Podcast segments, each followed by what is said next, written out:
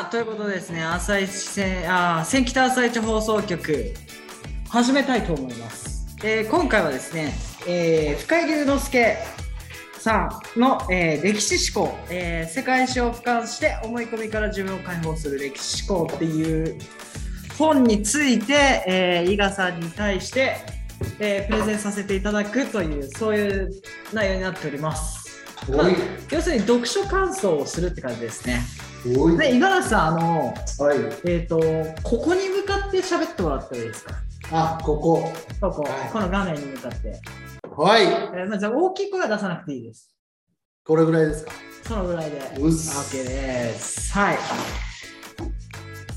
さあ、この本ですね。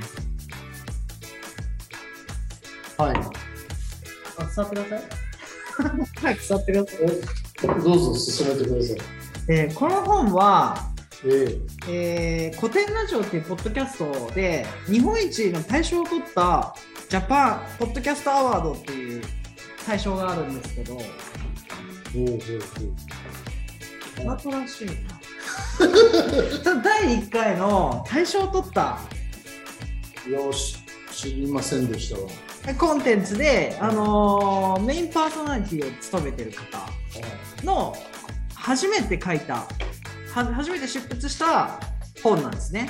えええでこのね古典ラジオってえー、と今あの社員を募集してたりもするんですけどあのーここの本ここの会社、えー1日に200ページ本読んでなおかつ内容を理解できるような人じゃないとえ入れないっぽいんですよ。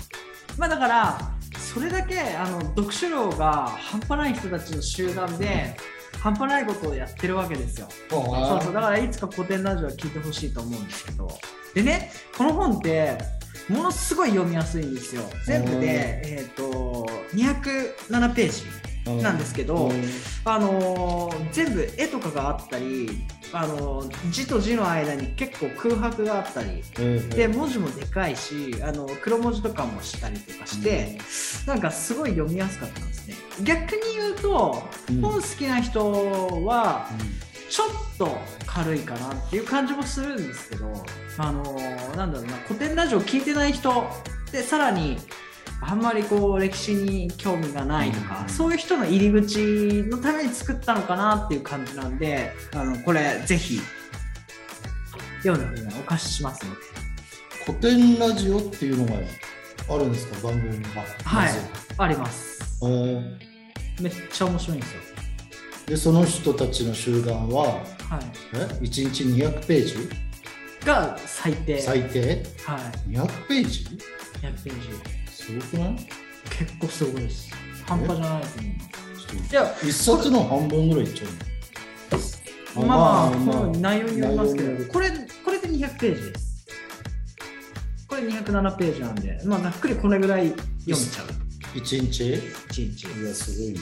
で、読むだけじゃなくて、もう、このそのぐらい読んじゃうと、もう頭ぼーっとしちゃうじゃないですか。じゃなくて、多分メモ取りながらとか、なんか、後でこうまとめながらとかするんだと思うんですよ。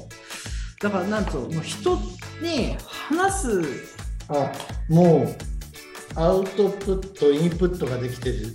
そうそうそう、アウトプット大大前提であのインプットをする読み方をするから、すまあなんですよね。うんで、えー、とここに取り上げられてるのが、あの孔子、キリスト、あとガンディ、はいはいえー、とあとカーネル・サンダース、はい。はいガンディ、はい。はいヒトラー、ルーズベルあいやカーネル・サこンダース。あのね、ヒトラーとかルーズベルトにあ、ガンディが、手紙を出したっっていうのがあるんですよ。すごい。うんで古典ラジオ的古典ラジオは古典のめちゃくちゃ面白いんですけどあのこのえっ、となんだろうなえっ、とこの本って何が一番言いたいかっていうとあのい生きてるうちにいろんな悩み事とかあるじゃないですか。うん出てきますね。で、なんだろう、えっと、どんどん視野が狭くなっていくイメージになっていくじゃないですか。うんどんどん自分のいるエリアが狭いっていうか、違うんだって、世界はもっと広いんだと。で、うんあの、もう人類の歴史、西暦が始まって2000年経ってるわけだし、他の文明も昔からあったわけじゃないですか。それがじゃあ今から6000年前から今みたいな文明があったとしたとしたら、うん僕らの100年って人生大体100年って言われてるじゃないですか。うん。で、うん。誤差みたいなもんじゃないですか。その6000年の中の100年なんて。はいはいはいはい。そうですね。そう。でこんだけ人がいっぱいいてで日本っていうちっちゃい国で横浜っていう狭いところで生きてて何を悩んでるんだとそういうのがいろいろすっきりする。すっきりしそうですね。って話で。うであの、えー、とガンジー？ガンディは、ん。まあものすごい人っていうイメージはあると思うんですけど、うん。この人ってあの結構、まあ、すごい人なんですけど、うん。じゃあ家族に対してどうだったかとか、家族はガーディのことどう思ってたかっていうと、僕らが持ってるイメージと全然違ってて結構煙たがられてたっていう感じ。うん。そう。尊敬されてなかった。いや尊敬はされてたのかもしれないですけど結構振り回されてた、は振り回された人生を送ってる。い。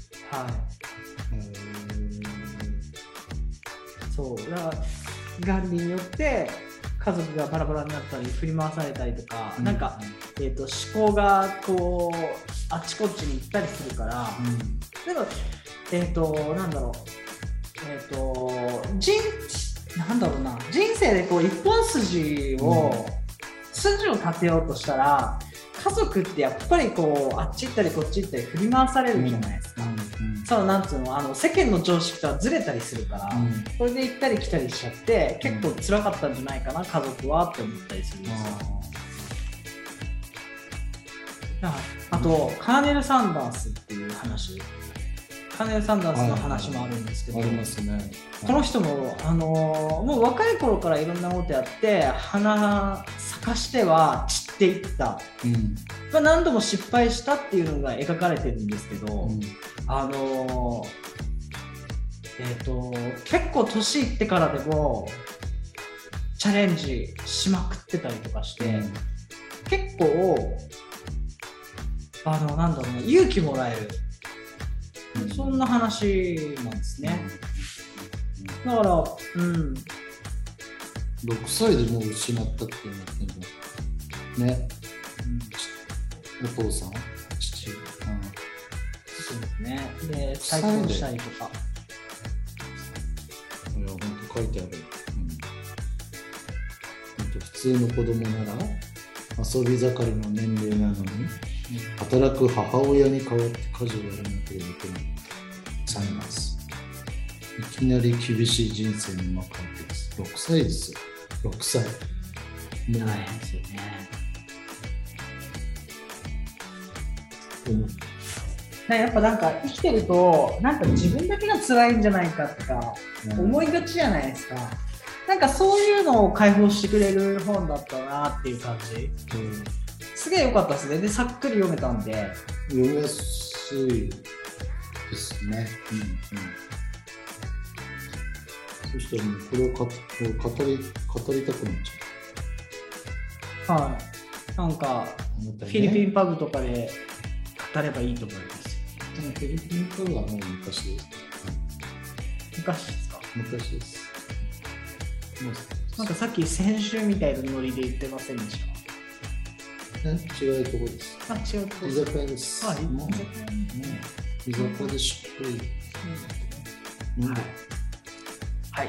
さあ、ということでですね、まとめ。まとめですね。まとめ。はい。これ一番良かったなって思ったのが、はい。あの、もうね、生まれ落ちて、もう存在してるだけで99%成功だって、この深井さんは言ってくれるんですね。なるほどね。っていうのも、まあ、僕って結構ダメなやつなんですよ。そういうふうに思ってるんですか？そうすげえダメだなって思うんですけど、例えば俺を見て同い年の社長が、あのうん。うんーあいつがダメだから俺もっと頑張んなきゃって思った面もあるだろうし、うん。本当あいつクソだなと思って、あのーなんだろう影響を与えてる部分ってうん。うん。あったと思うんですよ。そうだからどんな人間でも人に影響を与えてると。だから99%、うん。あの生まれてそこにいるだけで99%成功なんだっうん。て言ってて、うん。それがなんかすごく感動したなっていう、深井さん、深井さん、でよく本出してるんですか、この人。いやこれ初めての本です。えー、はい。なんで出会ったんですか？いやこの本。あ古典ラジオで宣伝されてて。ああ、なるほどね。ラ。ジオって、まあ、その辺のあのツイッターとかの告知とかで。え、深井さんを知ってたわけじゃなくて、古典ラジオを聞いてて、深井なんとかさんのこれがすごい。ああ違います。あの、えー、と古典ラジオっていうのをやってるのがこの深井さん。えはなんですよ。うん。古典ラジオで喋ってるのが深井さんなんですうん、で古典ラジオもすげえ面白いんですよ。え今も聞けるんですか？聞けますよ。あのいついつも。ああの Spotify アプリで？はい。Spotify で古典ラジオっていうふうに検索するといや、本当になんかいろんなところから情報を仕入れますね。いやでもあのはあれですあのそこがすごいなと思って。いやいやいやいや、本当。みんな知ってるんですよ。あの、多分日本で知らない五十嵐さんだけです。そりゃ遅れてる。まあ、ねそんなことないですけど、でも今聞いとけばまだ間に合うって感じですね。うんこっからもう追いつけないようにどこで検索するの？虫眼鏡です。これ出たらいつもいいえ結構です。大丈夫で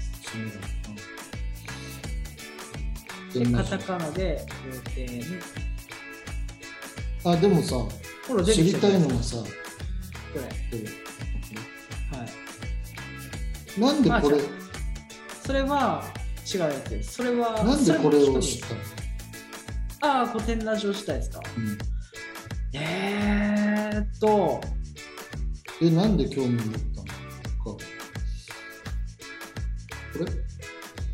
もうもう一回古典ラジオ。カタカナそうですか。で、カタカナです。これです。は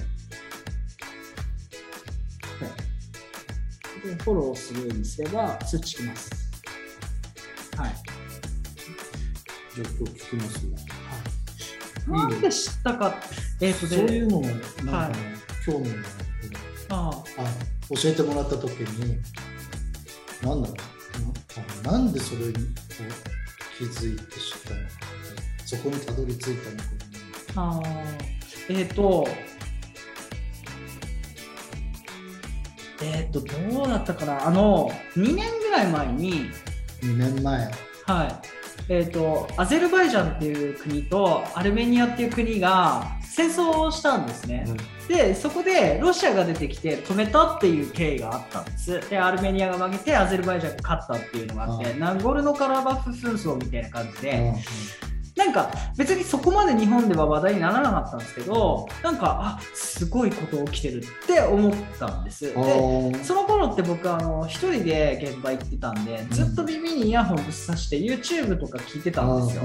で YouTube ってなんかおすすめされるじゃないですか、うんうん。でなんかなんか歴史喋ってるやつが流れてきたぞって思って、うん。でよくよく聞いてみたらあこれラジオ番組なんだ。あポッドキャストってやつでやってんだと思って。でその時はポッドキャストって多分聞いてなかったんですよ、うん。あのなんか昔ポッドキャストっていうの流行ってたなっていうイメージぐらいはあったんですけどあ流行ってました。なんかあの iPod iPod あ iPod はあ流行ったね。なんかあの時のイメージだったからあの Android で聞けないと思ってたんですよ、そう。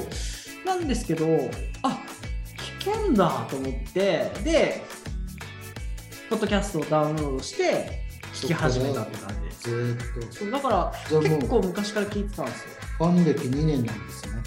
偶然知ったと。そうですね。ままあでもそんなもんですあそんなもんですね。いねや、うん。でもなんか本当に面白い。めっちゃくちゃ面白いです。面白いよね。いやめっちゃ面白いです本当に。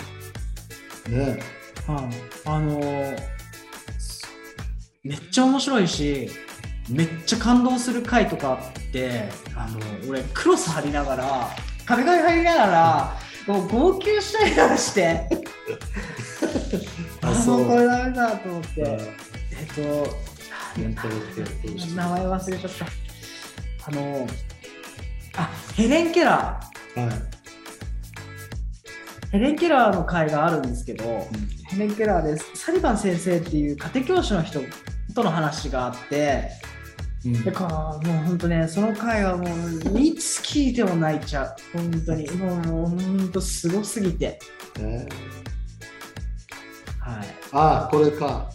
サリバン家庭教師デビュー。はい。わがまま娘エレンとの出会い。はい。なんて、あ愛のスプレッドですね。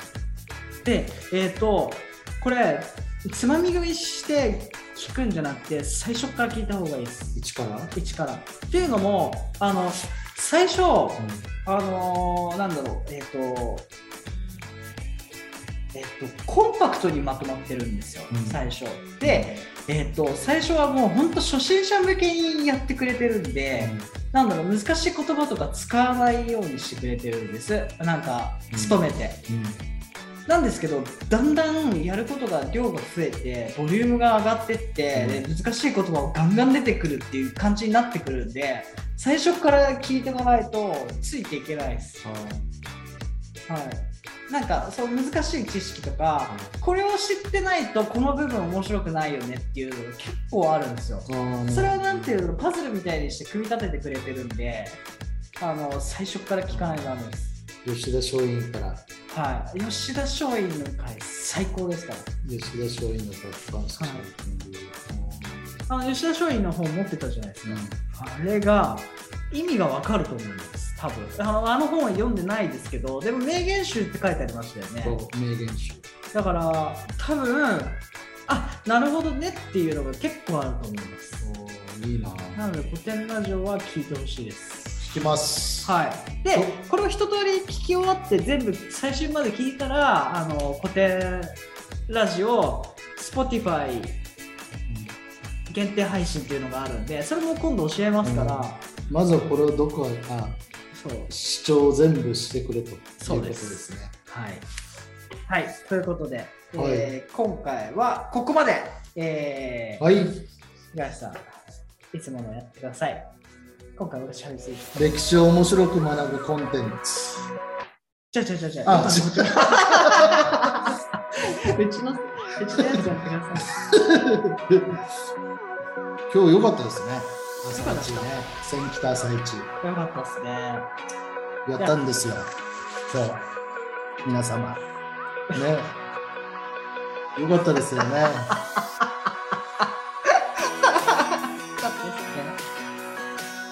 良かったと思います。あ、そうだ、最後あれやってくださいね。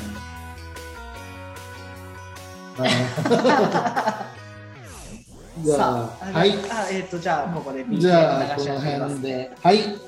えー、千北朝市は毎週土曜日朝8時から2時まで。化学肥料農薬を使っていないお野菜の販売をしております。詳しくは概要欄をご覧ください千北朝市。終わりね、違うっすよ。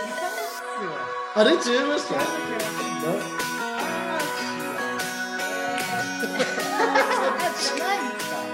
忘れた。はい、お願いします。1週間ぐらい経ってるからね。ネタがもう忘れちゃって じゃあ、我々の合言葉があります。はい。最後にあー幸せはい。ありがとうございました。